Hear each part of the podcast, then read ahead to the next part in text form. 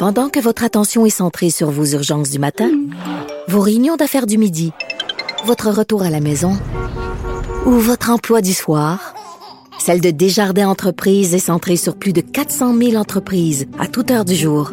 Grâce à notre connaissance des secteurs d'activité et à notre accompagnement spécialisé, nous aidons les entrepreneurs à relever chaque défi pour qu'ils puissent rester centrés sur ce qui compte, le développement de leur entreprise.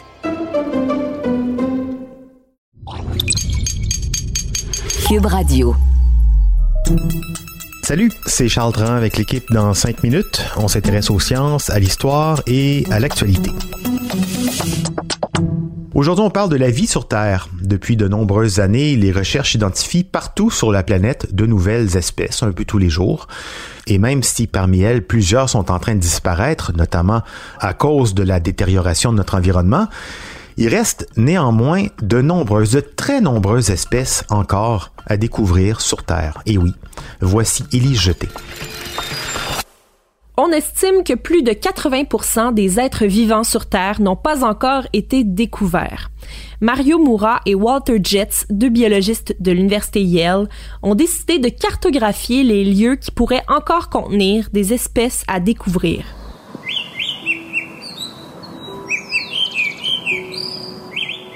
Yale avait publié il y a une dizaine d'années la Map of Life, ou la carte de la vie. C'était une base de données mondiale qui permettait de voir la répartition des espèces connues à travers la planète. Maintenant, si la Map of Life était l'équivalent de la liste d'épicerie de tout ce qu'on a déjà mangé, le nouveau projet est un peu l'équivalent de faire une liste d'épicerie de tout ce qu'il est possible de manger mais qu'on n'a jamais mangé. Assez ambitieux comme projet. Pour commencer cette nouvelle banque de données, les chercheurs ont compilé des informations au sujet de 32 000 vertébrés déjà connus. On a noté leur emplacement, leur zone de répartition géographique, la date de leur découverte, leur taille, la température à laquelle ils vivent, la densité de population de chaque espèce et plusieurs autres informations. Leur analyse leur a permis d'extrapoler pour déterminer où est-ce que les quatre principaux groupes de vertébrés sont les plus susceptibles d'être identifiés? Walter Jetz est professeur d'écologie et de biologie évolutive à Yale et c'est lui qui a dirigé le projet Map of Life. I think the very worst that, that society, humanity could do is if we were to lose species unknowingly.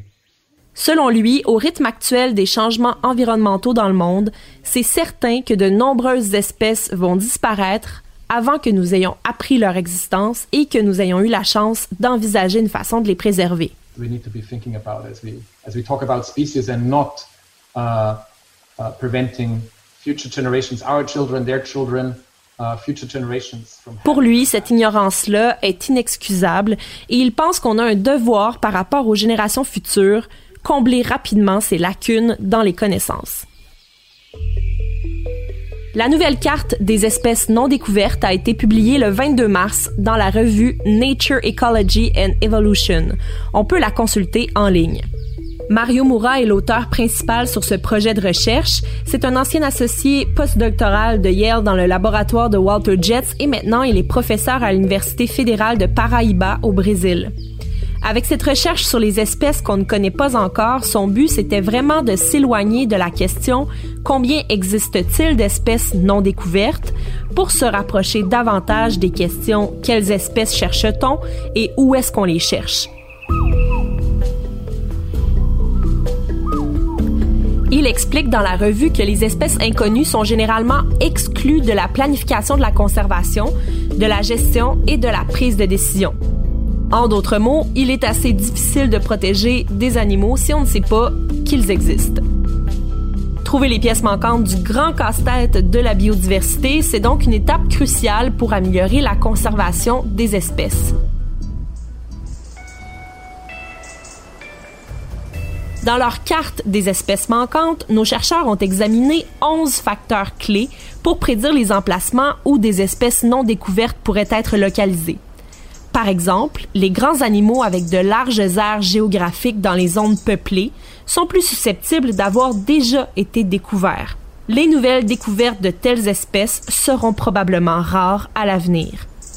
Cependant, Les animaux plus petits, avec des aires de répartition limitées qui vivent dans des régions plus inaccessibles, sont plus susceptibles de nous avoir échappé jusqu'à maintenant.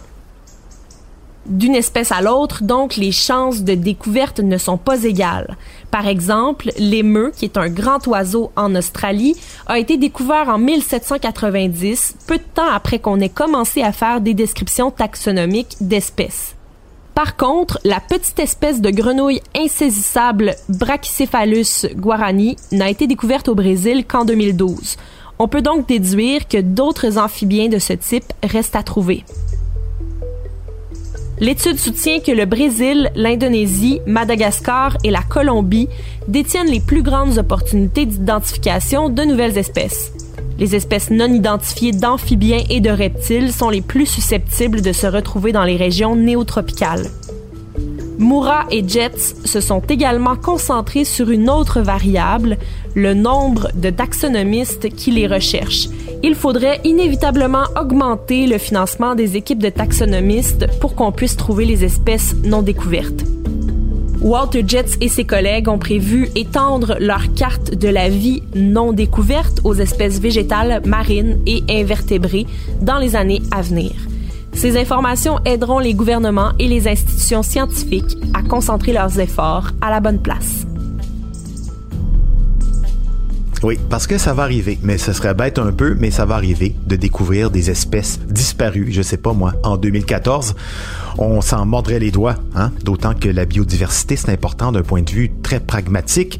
Peut-être il existe en ce moment même dans le vivant des plantes, des insectes, une sorte de limace, je sais pas, une chauve-souris menacée, mais qui pourrait nous aider à développer un médicament, nous aider à comprendre un phénomène qu'on saisit mal ou nous inspirer, comme dans bien des cas, dans le design d'une technologie. En plus, euh, comme Elise le racontait, si on n'est même pas capable de connaître la vie qui bat autour de nous, comment peut-on espérer la protéger, nous y compris? Merci, Elise Jeté, c'était en cinq minutes.